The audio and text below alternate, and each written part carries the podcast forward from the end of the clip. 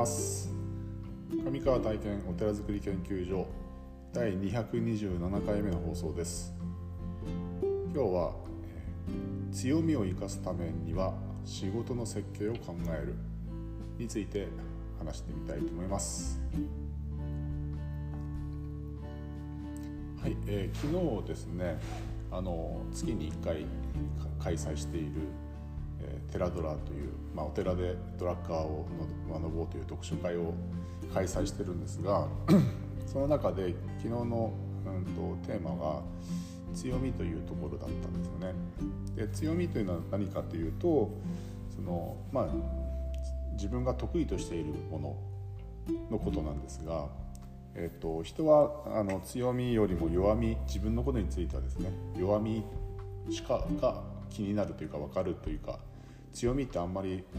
えー、自分の強みですこれですって言える人ってあんまりこういないんですよね。でそれはなぜかっていうと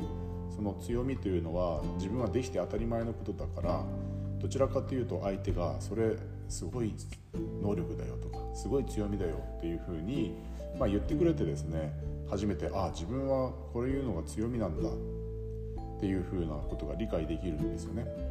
でそういうところを皆と一緒に学んでたんですけどもまあいろいろこう話が展開していった時にその強みっていうものを生かして、えー、まあ組織とか、まあ、会社とか、えー、コミュニティとかを形成していくことがすごく大切なことなんだよなっていうのを話をしたんですね。で、まあ、前にですねそんな話もしたなと思ったらえーと、シャープの167でですね仕事の設計を考える時の注意点という、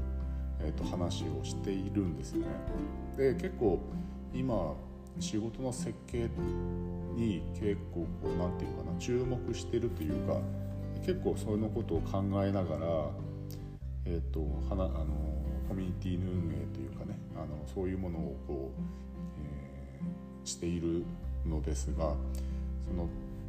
その時にその、まあ、いわゆる成果と言われるミッションのゴールですね、えー、に向かって、えー、その皆さんの強みを生かして、えー、進めるためにのうんと設計の仕方役割分担みたいなものをこう考えていた時に考えている時にその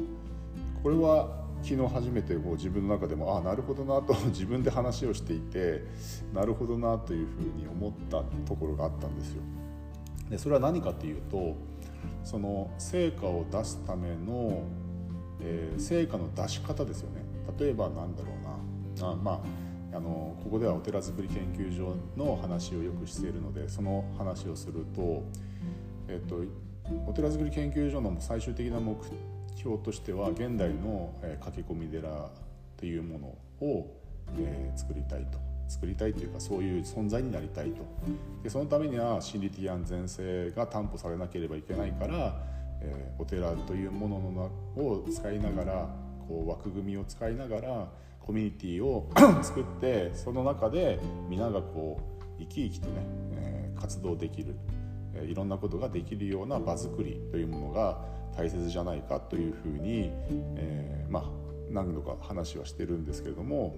でそのためにはそのまあそのゴールはみんな共有しているわけですよね最終的なゴールは。ただそのルートはその、えー、いろんなルートがあると思うんですよ。でここでいろんなルートがあるんだけれども例えば、えっと、私がこういう道筋でえー、行きましょうというふうにこうルートをこう軸位置ですね、えー、その何て言うのかなうんロードマップみたいなものをこう作り上げてでそれに、えーと、人を当てはめていくじゃあこのこのここのここの地点この時点でここまで行くからそのためにこういうことを協力してとでそうするとこの設計の仕方が、えーと、仕事がしたらスタートする、えー、設計の仕方になってしまうんですよね。でそうすると,、うんと、その役割分担というものがそこに集まっているメンバーのその強みにちゃんと適していなければ、えーと、その成果に近づくためのまあ、うん、成果に近づく時間がかかったりとか労力がかかったりとかしてしまうんですよね。なのでその今ある集まった人たち、まあ、そのいわゆる資源と言われているものなんですけども人とかお金とか時間とかっていうものの最大限に生かすためにはその強みというものを的確にうんと把握して把握しながら把握というのは、まあえーと、把握しながら、うん、その強みをこう掛け合わした時に、えーと、最、うん、なんて言ったかな？最短ルートというかねこのこう掛け合わした時にその成,、えー、成果に結びつくためのルートを、えー、こう考えるというかルートをそのそのル、うん、いろんなルートがあると思うんですよ。その山登りにしたらその直投って言ってもう一直線に目指す。でも険しい。だから、えー、かなりのいろんなスキルが必要になるっていう登り方ともう本当にピクニックのようにね、えーと、緩やかな道をのんびりと、えー、こう上がっていく方法もある。でいろんなルートがあるんだけれどもその結果的に頂上にのぼ、うん、頂上にも登ることが、えー、ミッションを、まあ、成果をの達成だとしたら、えー、登り方っていうのは別にどんな登り方でもいいわけですよね。あの何が正しくて何が間違ってるっていうことじゃなくて結果的にそこにたどり着くために、えー、のルートなんで。ということはこの仕事の設計っていうのはその場にいる集まった人たちや今使えるお金とか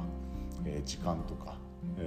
まあ、期間とかそういうものを考えみて皆さんのその強みというものを生かした上でそのルートを設定してでそこでそれで、えーとまあ、頂上に登っていくっていうことがこの仕事の設計の、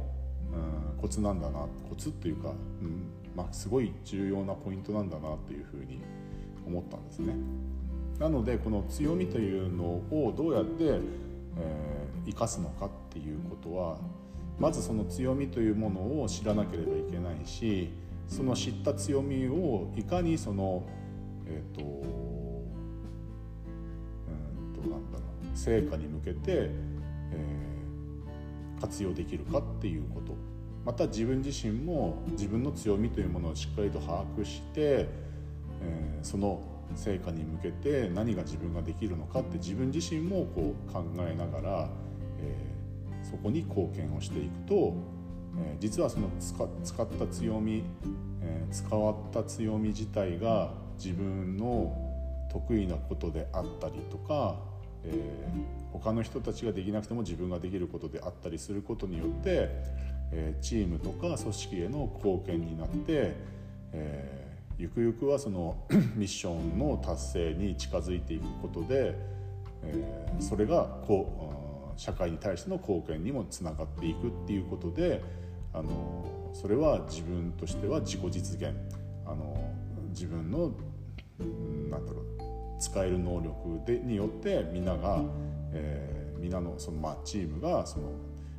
成果に向かって達成一歩二歩進んでいけるということが喜びになっていくっていう風なサイクルが生まれるっていうことが、まあ、昨日ちょっと見えてきたんでなのであのまあいろんなやり方があっていいとは思うんですけども、うん、そういう、うん、強みを使った仕事の設計というものはあこういうことなのかなっていうことを、まあ、自分自身もこう実験しながら、えー、なんとかなんとなくこう、えー、そういうことをチャレンジしているっていう段階ですね。はい、なのでまあ昨日昨日はそういうことがああなるほどなって自分で話をしていながら思ったことなので、まあ、ここで皆さんにもお話ししてみようと思いました。はいえ、今日も一日、えー、素晴らしい日をお過ごしください。お祈りしております。ありがとうございました。